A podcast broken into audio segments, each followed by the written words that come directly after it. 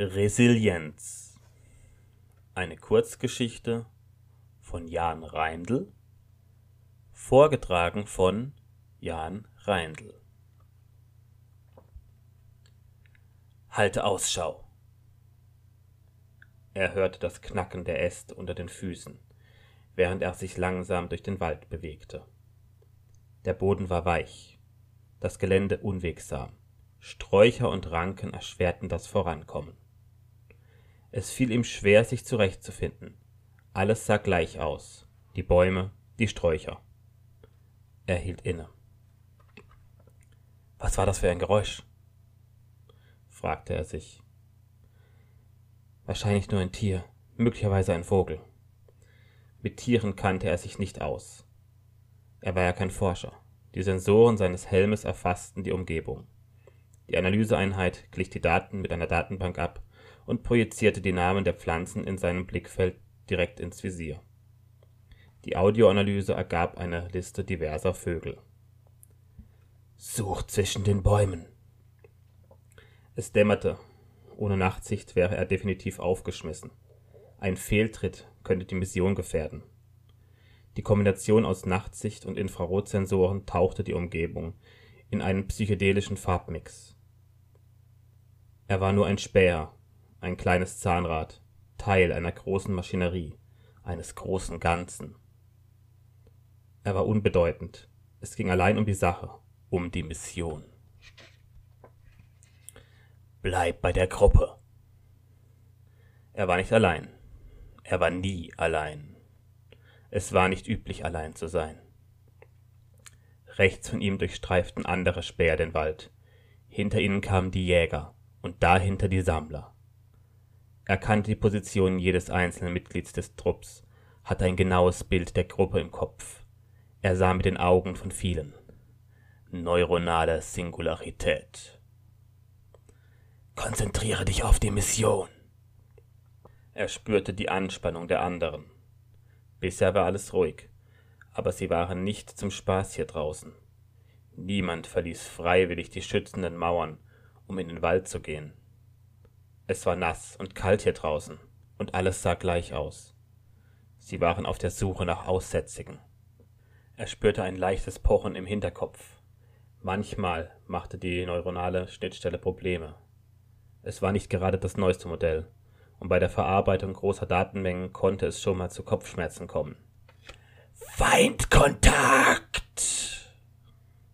Da war etwas. Ein anderer Speer hatte jemanden entdeckt. Die Aufmerksamkeit des Trupps konzentrierte sich auf das Zielobjekt. Plötzlich ging es ganz schnell. Schüsse fielen, Lichtblitze erhellten die Bäume und das Unterholz. Immer mehr potenzielle Ziele schossen ihm ins Bewusstsein. Da waren mindestens ein Dutzend Fremde im Wald. Er lief in Richtung des Gefechts. Er hoffte, vor den Jägern vor Ort zu sein, um selbst einen von diesen Mistkerlen erwischen zu können. Er hatte zwar nur eine Betäubungswaffe, aber der Auftrag lautete ja auch Assimilierung und nicht Vernichtung. Wir sind viel zu gut zu euch, dachte er sich. Wenn es nach ihm ginge, würde einfach kurzer Prozess gemacht. Diese Wilden sollten nicht das Recht haben, Teil der Gemeinschaft zu werden. Aber er hatte seine Befehle, und es war ihm nicht gestattet, die Anweisungen der Kleriker in Frage zu stellen. Er schämte sich für seinen kleinen Wutausbruch und hoffte, dass die Gruppe seine verbotenen Gedanken im Eifer des Gefechts überhört hatte. Konzentriere dich auf die Mission, der neuronalen Aufsichtseinheit war sein Abschweifen nicht entgangen. Er konnte sich keine verbotenen Gedanken leisten. Das würde nur die Mission und damit auch die anderen gefährden. Er hatte Befehle und musste diese ausüben. Er widmete sich voll und ganz der Gruppe. So viele Gefühle und Gedanken prasselten auf ihn ein. Er spürte die Gruppe, spürte das Adrenalin jedes Einzelnen, spürte ein Gefühl der Überlegenheit. Er stolperte über eine Wurzel, fing sich aber wieder. Sein Puls war hoch. Er rang nach Atem. Er war fast da. Zielort fast erreicht. Vor ihm ragte ein Fels empor. Zwei andere Späher und ein Jäger befanden sich wenige Meter entfernt dahinter. Sich an moosbewachsenen Spalten hochziehend, erklomm er den Felsen und erblickte nun endlich mit den eigenen Augen das, was sich schon seit einigen Minuten in seinem Kopf abgezeichnet hatte. Mindestens fünf Wilde lagen betäubt am Boden. Der Jäger bewegte sich langsam eine Böschung empor, seine Waffe im Anschlag. Vermutlich versteckte sich jemand zwischen den Sträuchern auf der Anhöhe. Da war etwas. Jemand näherte sich dem Jäger, jemand, der nicht Teil der Gruppe war. Die Sensoren des Nachtsichtgeräts erfassten den Fremden. Der Trupp wusste Bescheid, der Jäger war gewarnt. Dann ging alles ganz schnell. Der Jäger wirbelte herum, doch in der Drehung löste sich ein Schuss aus seinem Gewehr, der den Wilden sofort paralysierte. Was wäre wohl ohne mich passiert? dachte er bei sich. Plötzlich sah er einen Schatten im Augenwinkel. Gefahr! Ein dumpfer Schlag traf ihm am Hinterkopf. Er versank in Dunkelheit. Als er wieder zu sich kam, schien die Sonne direkt in sein Gesicht. Er blinzelte und hielt sich seine Hand schützend vor die Augen. Wo bin ich? fragte er sich. Was ist passiert?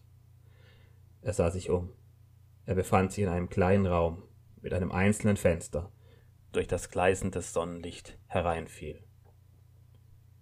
Die Matte, auf der er geschlafen hatte, war feucht und roch muffig.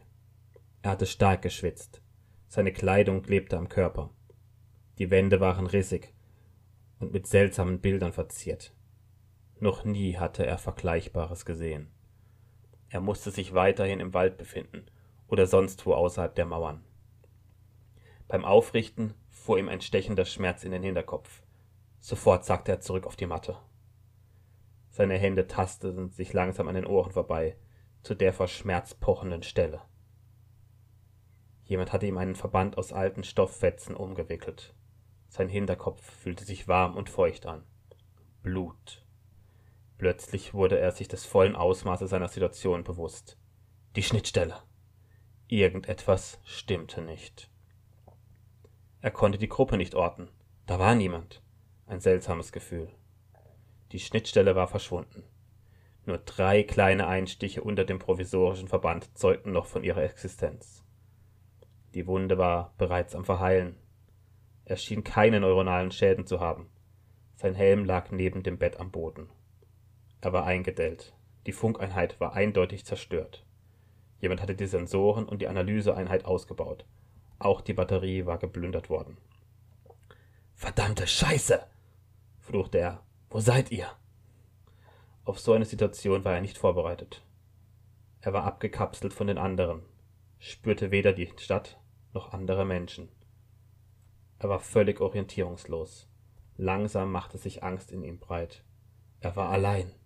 Das erste Mal in seinem Leben. Mit Mühe erhob er sich von der Matte. Er fühlte sich erschöpft, aber er wusste, dass er nicht einfach hier bleiben konnte. Er humpelte zum Fenster und schaute nach draußen. Sein Blick fiel auf zwei halb verfallene Gebäude und ein paar alte Mauern, die von Ranken und Moos überwachsen waren.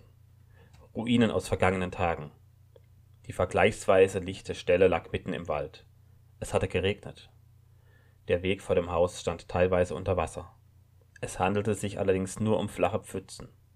Es lag ein frischer Geruch in der Luft. Warme Sonnenstrahlen ließen Nebelschwaden aus dem Wald emporsteigen. Der Wald machte ihm Angst.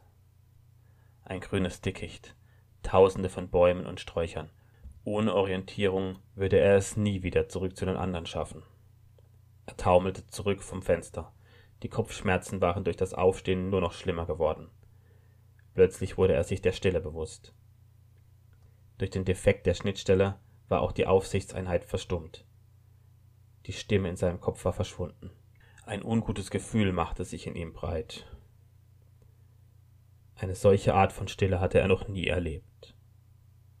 Genau genommen hatte er noch nie wirkliche Stille erlebt. Selbst in seiner Schlafzelle, selbst bei der Abwesenheit akustischer Signale, hatte er stets die Gedanken und Gefühle von anderen als innere Stimme gehört.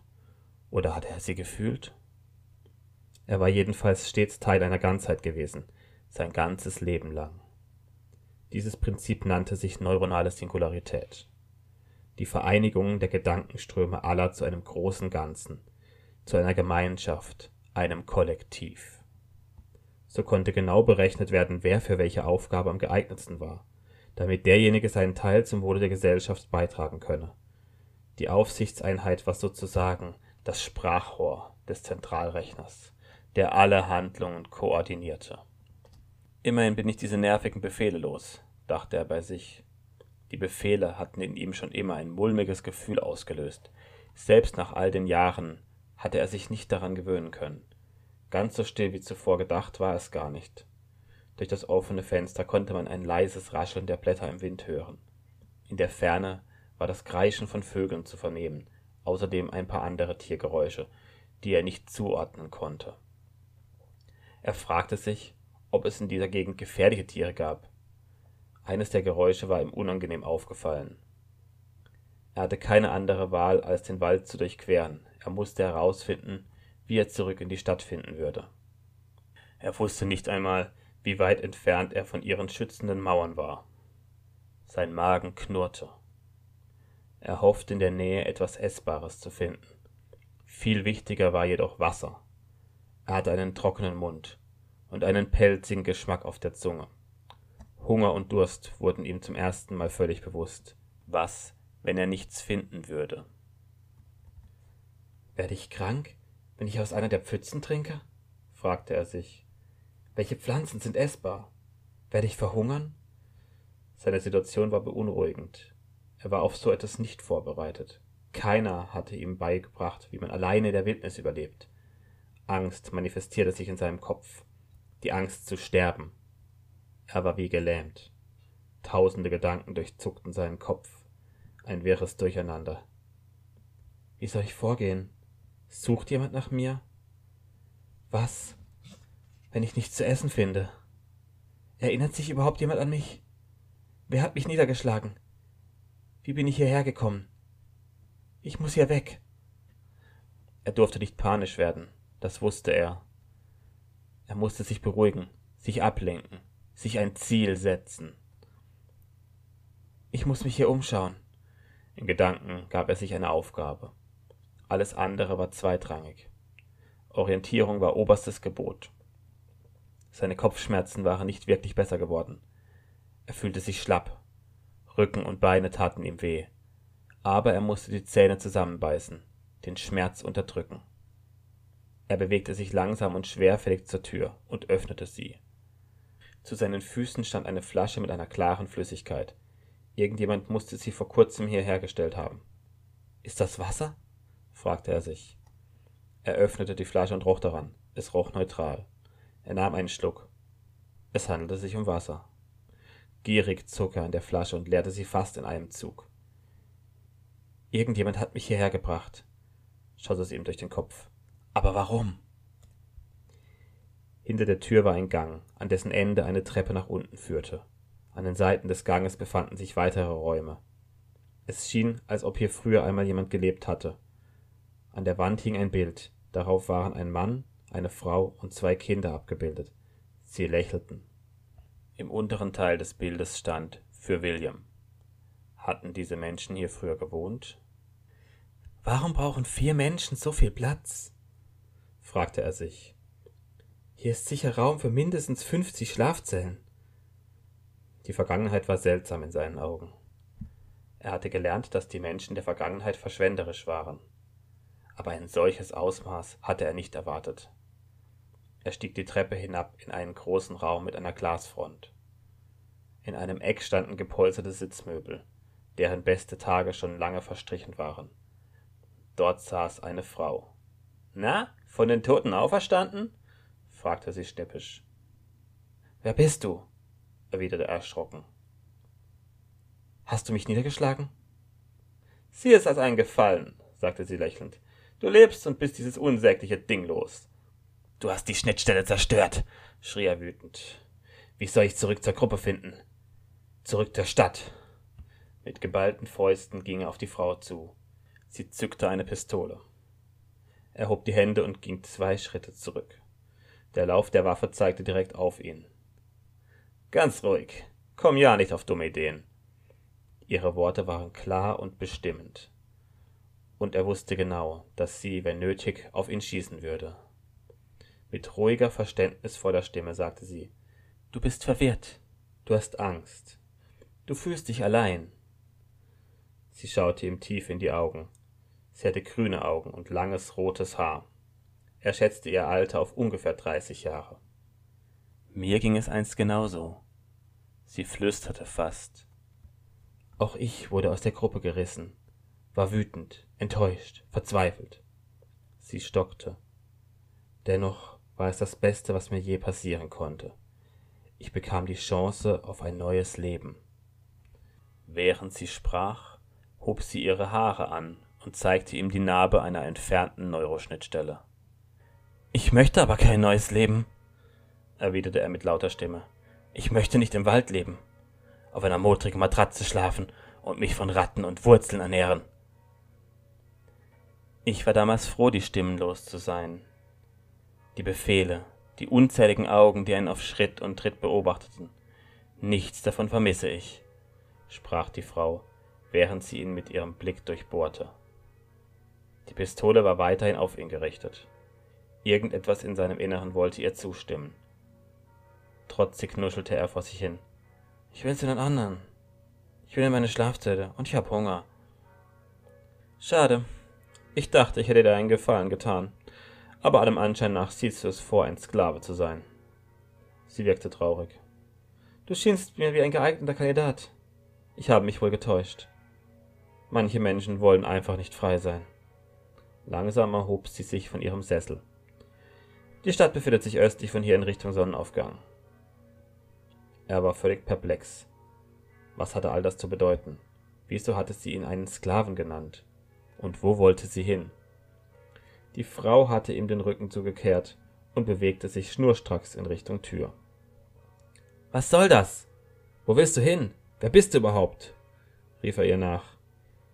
Sie drehte sich ein letztes Mal um. Ich heiße Lia. Wenn du dein altes Leben zurück willst, kann ich dir nicht helfen. Sie verschwand durch die Tür. Er eilte ihr nach, aber als er nach draußen stolperte, war sie spurlos verschwunden. Was sollte das?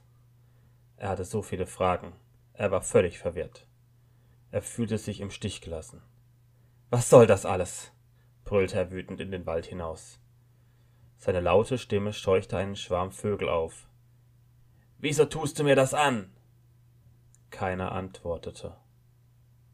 Da stand er nun, irgendwo mitten im Nirgendwo, umgeben von Bäumen, die sich alle unglaublich ähnlich waren. Die Sonne schien ihm ins Gesicht. Er musste blinzeln.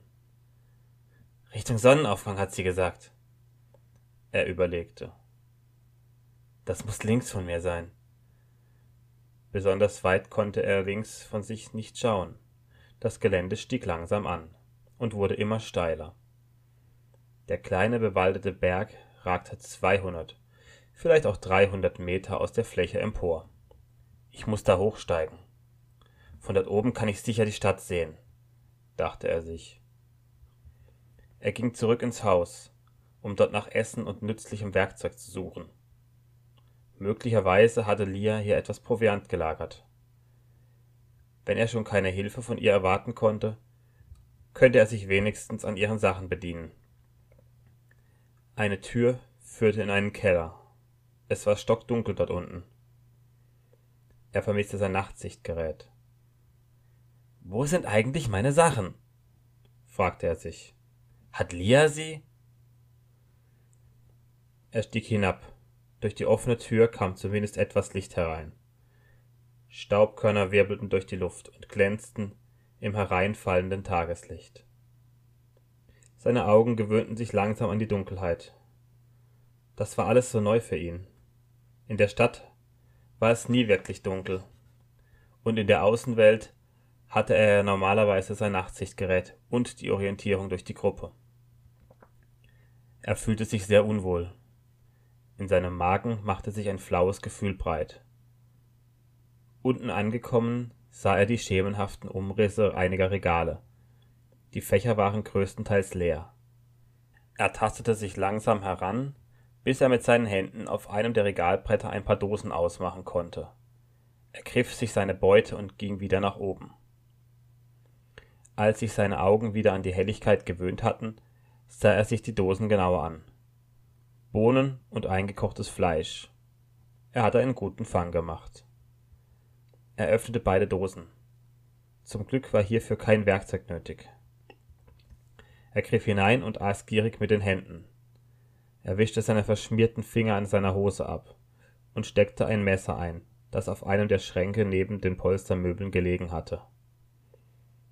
Er verließ das Haus und machte sich auf in Richtung des kleinen Berges.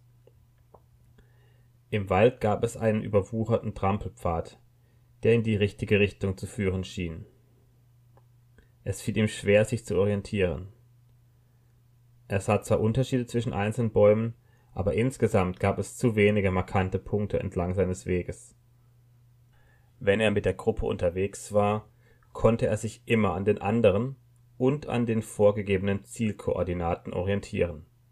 Aber so komplett ohne technische Hilfsmittel hätte er sich ohne den Weg schon längst verirrt. Es war relativ still. Die Blätter rauschten im Wind, und aus den Wipfeln der Bäume vernahm man hier und da Vogelgezwitscher und sonstige Tierschreie. Irgendwie hatte der Wald etwas Beruhigendes an sich. Die Bäume strahlten eine Ruhe aus, ein Gefühl, das er so noch nie gespürt hatte. Es war ungewohnt, ohne die Stimmen in seinem Kopf, ohne die Gruppe neben sich zu spüren. Was hatte Lia damit gemeint? als sie ihn einen Sklaven genannt hatte. Ich bin kein Sklave. Ich habe nur meinen Teil zum großen Ganzen beigetragen, dachte er. Das große Ganze. Er dachte darüber nach, was das eigentlich war. Es war ihm immer gut gegangen. Er hatte eine Schlafzelle, Nahrung und genug Freizeit, in der er sich keine Filme über die Vergangenheit in den Kopf projizierte. Früher musste es schrecklich gewesen sein. Der Himmel in den Filmen war immer grau, das Wasser schwarz. Bäume und andere Pflanzen waren verkümmert oder tot. Lodernde Waldbrände erhellten nachts den Himmel. Die Menschen mussten mit Atemmasken herumlaufen, weil die Luft voller giftiger Stoffe war, die von den Menschen selbst erzeugt worden waren. Durch unendliche Gier und Verschwendung war die Erde fast zugrunde gegangen. Erst die großen Computer hatten den Menschen gezeigt, wie sie ein Leben ohne Verschmutzung führen konnten. Die Katastrophe wurde abgewendet. Wir verdanken dem Zentralrechter unser Leben. Da ist es doch selbstverständlich, dass man ihm dient. Er wurde aus seinen Gedanken gerissen, da der Weg plötzlich steil anstieg. Bald war der Pfad völlig verschwunden, und er war gezwungen, von dicken Wurzeln überwachsene Felsen hinaufzuklettern. Die Felsen waren stellenweise mit Moos bewachsen und glitschig. Er musste sich konzentrieren, um nicht abzurutschen. Die Felswand wurde immer steiler, aber er sah, dass der Wald sich vor ihm lichtete. Anscheinend war es nicht mehr weit bis zum Gipfel. Mittlerweile musste er klettern. Zum Glück gab es genug Felsvorsprünge, an denen er sich hochziehen konnte. Er musste aufpassen, nicht abzurutschen. Seine Gedanken von vorher waren wie verflogen. Sein Kopf war womöglich noch nie so frei von Gedanken gewesen. Er war einfach nur da, hier an der Felswand. Voll konzentriert. Kein störender Gedanke weit und breit. Schwer atmend, die Kleidung nass geschwitzt, zog er sich an einem besonders großen Felsbrocken empor. Er war ganz oben angekommen. Erschöpft legte er sich auf den Boden und schloss die Augen. Die Verschnaufpause hatte er nach dem anstrengenden Aufstieg nötig. Er atmete in schnellen, kurzen Zügen. Sein Herz schlug schnell, aber sein Puls beruhigte sich etwas. Er öffnete die Augen und schaute nach oben ins Blätterdach. Die Bäume auf dem Berg unterschieden sich von denen unten im Wald. Sie hatten lange, dünne Stämme und Nadeln. Die Analyseeinheit hätte ihm jetzt den Namen der Baumart angezeigt. Er wusste so wenig von der Außenwelt. Hatten die Menschen früher mehr über Bäume und ähnliches gewusst? Er hatte sich nie für solche Dinge interessiert. Jetzt bereute er es. Erst jetzt merkte er, dass der Boden um ihn mit unzähligen braunen Nadeln bedeckt war.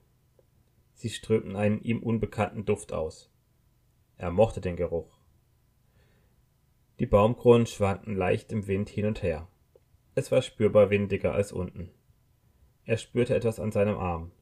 Kleine Tiere krabbelten an ihm empor. Sie waren schwarz und winzig. Er hatte von solchen Tieren gehört, konnte sich aber nicht an den Namen erinnern. In einer fließenden Bewegung richtete er sich auf und strich sich die sechsbeinigen Besucher vom Körper. Es war schön hier. Er genoss den Moment der Ruhe und Entspannung. Er fühlte sich plötzlich so leicht. Keine Anweisungen in seinem Kopf. Er war wirklich unbeobachtet und konnte hier einfach liegen bleiben, ohne dass er mit negativen Konsequenzen zu rechnen hatte. Hatte Lia davon gesprochen? Zuvor war ihm der Wald stets nicht geheuer gewesen. Jetzt fühlte es sich erstaunlich gut an, hier draußen zu sein. Die Bäume strahlten eine Ruhe auf ihn aus. Von seiner anfänglichen Angst war keine Spur mehr vorhanden. Warum war ihm dieses Gefühl bisher vorenthalten worden? Er fragte sich, ob man einen Wald in einer Stadt haben könne und ob auch andere diese Erfahrung mit ihm teilen würden. Vielleicht war es aber besser, wenn man die Menschen von der Natur fernhielt. Die Vergangenheit gab allen Anlass dazu. Er merkte, dass er weder die Stadt noch die Gruppe sonderlich vermisste. Er stand auf und schaute sich um. Von hier aus konnte man das Haus sehen, in dem er aufgewacht war. Es sah winzig aus von hier oben. Er musste noch ein gutes Stück weiter, um einen Blick auf das Gebiet im Osten werfen zu können. Glücklicherweise stieg das Gelände hier nur noch leicht an. Die Nadeln auf dem Boden dämpften seine Schritte. Er musste aufpassen, nicht in kleine Löcher im Fels zu treten und umzuknicken. Die Bäume hier oben standen nicht so dicht beieinander. Sonnenlicht fiel durch die Baumkronen und zeichnete scharfe Schatten auf den felsigen Boden. Allmählich lichtete sich der Wald und gab den Blick auf die Landschaft frei. Die Stadt. Noch nie hatte er sie aus so einer Entfernung gesehen geschweige denn von oben. Die bläulich-schwarze Pyramide ragte über tausend Meter aus der Ebene empor. Die Solarmodule an ihren Wänden schienen das Licht aus der Umgebung geradezu aufzusaugen. Um die Pyramide waren mehrstöckige Felder schachbrettartig angelegt, die die Bewohner mit Nahrung versorgten. Weiter außen kamen die Mauern zum Schutz der Stadt vor Angreifern und Katastrophen. Vier Millionen Schlafzellen gab es in der Stadt. Alle befanden sich in der großen Pyramide. Alles dort unten geschah unter Aufsicht des Zentralrechners in der Spitze, zu dem nur die Kleriker Zugang hatten. Sie standen im Rang über allen anderen und hatten die Aufgabe, die Menschen mit ihrer Weisheit zu führen. Der gesamte Bereich innerhalb der Mauern war autark. Im Ernstfall konnte man jahrzehntelang ohne Austausch mit der Außenwelt ausharren. All das kam ihm auf einmal seltsam unnatürlich vor. Hatte Lia recht gehabt? War er wirklich nur ein Sklave? Ein nützlicher Arbeiter, der sich vollständig dem Willen einer großen Rechenmaschine unterzuordnen hatte?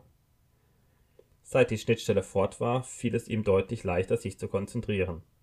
Er nahm viel mehr wahr als früher. Gerüche, Details an den Bäumen und Felsen. Er spürte sogar seinen Körper mehr als zuvor. Sein Kopf schmerzte immer noch ein wenig, aber die zahlreichen neuen Eindrücke hatten ihn die Wunde nahezu vergessen lassen. Er wickelte sich den Verband vom Kopf und strich sich über den geschorenen Schädel. Kleine Stoppeln sagten ihm, dass er wohl mehr als einen Tag bewusstlos gewesen sein musste. Er befühlte die Stelle, an der sich bis vor kurzem die neuronale Schnittstelle befunden hatte. Eine dicke Beule und verkrustetes Blut, aber sonst war er ziemlich glimpflich davon gekommen. Lia hatte gut gezielt. Sie hätte ihn auch umbringen können. Ich bin nicht einmal wütend auf sie, dachte er bei sich. Vor wenigen Stunden hatte er noch anders gedacht. Er genoss es geradezu, hier allein auf dem Berg zu sitzen, den Wind im Gesicht zu spüren und den Geräuschen des Waldes zu lauschen. Er genoss es allein zu sein. Allein. Nach dem Aufwachen hatte er sich hilflos und unwohl gefühlt. Er hatte sich nach dem Schutz und der Geborgenheit der Gruppe gesehnt. Jetzt war er allein, aber es machte ihm überhaupt nichts aus. Er vermisste die anderen nicht einmal. Ich schulde denen gar nichts, dachte er mit Blick auf die Pyramide. Warum war ihm all das hier draußen vorenthalten worden? Würden auch andere Bewohner der Stadt lieber hier draußen sein? Warum war die Außenwelt ganz anders als in den Geschichten? Er hatte einen Entschluss gefasst. Er würde nicht wieder in die Stadt zurückkehren. Nie wieder. Er wollte nicht mehr Teil dieser Maschinerie sein. Es war doch viel schöner, unbeobachtet und frei von Zwängen zu sein. Die suchen ja nicht einmal nach mir. Ich bin denen doch völlig egal, dachte er, während er seinen Blick über die Pyramide schweifen ließ.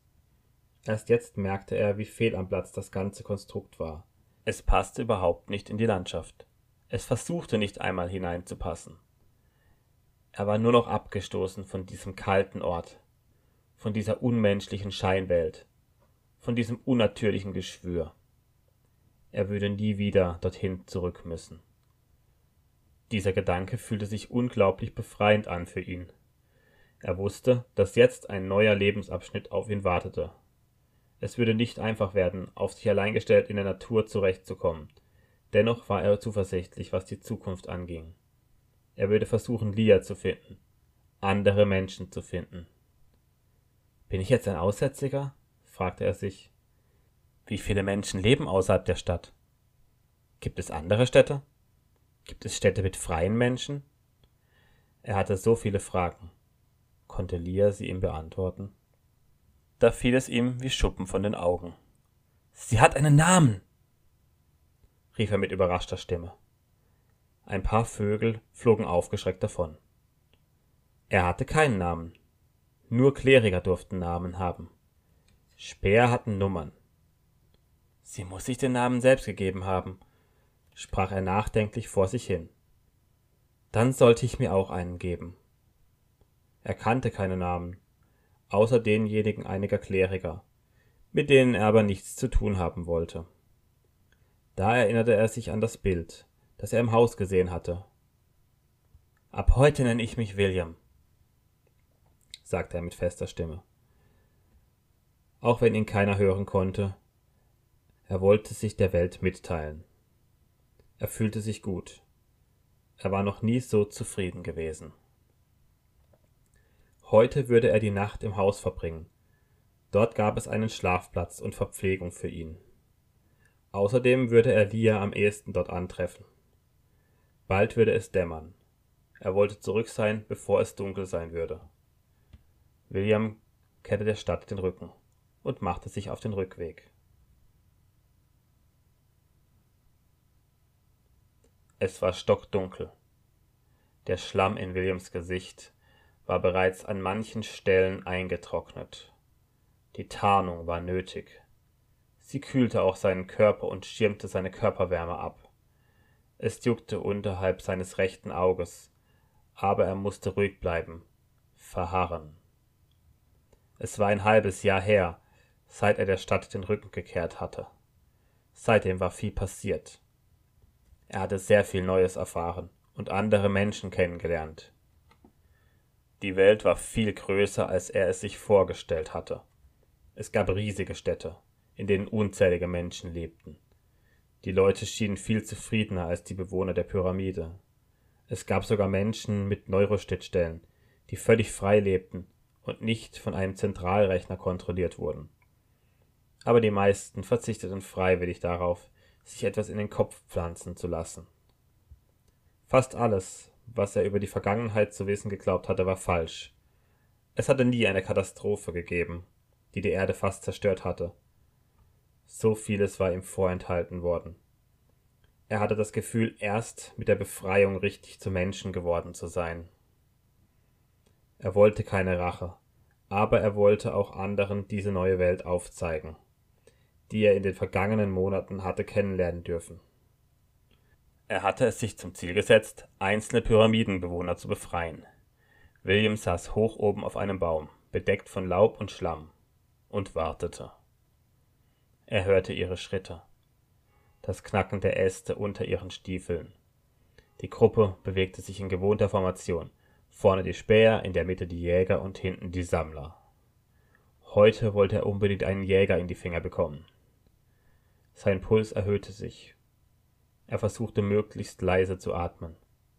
Er durfte nicht auffliegen. Zwei Späher waren bereits wenige Meter von ihm entfernt vorbeigelaufen. Sie hatten ihn nicht bemerkt. Solange er ihre Sensoren austricksen konnte, war er nahezu unsichtbar für die Gruppe. Zusammen waren sie wie ein Organismus, gegen den William keine Chance hätte. Aber die neuronale Singularität verdeckte auch Details für den Einzelnen. Er erspähte einen Jäger. Dieser hatte eine andere Ausrüstung als die Späher, hatte eine bessere Waffe und war groß und kräftig. William wusste, dass er nicht entdeckt werden durfte. Im direkten Kampf hätte er keine Chance gehabt. Er musste den Jäger in die Falle locken. Ein gezielter Schuss auf die Schnittstelle, um ihn von der Gruppe zu trennen, und anschließend musste der Mann möglichst schnell vom Tatort verschwinden. Der Jäger ging direkt den Weg entlang, den William sich ausgemalt hatte. Perfekt, dachte William. Er zielte auf den Hinterkopf des Mannes. Er drückte den Abzug. Der Harpunenpfeil schoss heraus und zog ein dünnes Drahtseil hinter sich her, dessen anderes Ende an einem dicken Ast befestigt war. An der Pfeilspitze befand sich ein starker Magnet, der die Elektronik der Schnittstelle lahmlegte. Der Jäger wurde durch den Aufprall sofort ohnmächtig. Mit einer Seilwinde zog William den Körper des Mannes empor und hiefte ihn auf einen großen Ast. Mit einer Decke verhüllte er den Jäger, damit dieser nicht von den Wärmesensoren erfasst werden konnte. Mittlerweile waren unten weitere Jäger und ein Sammler eingetroffen. Hektisch redeten sie durcheinander. Einer der Jäger schaute nach oben, aber er sah weder William noch seinen Kameraden. Nach wenigen Minuten gingen sie wieder weiter. Die Mission war wichtiger als der Einzelne. William war zufrieden mit seiner Beute. Es war der dritte in diesem Monat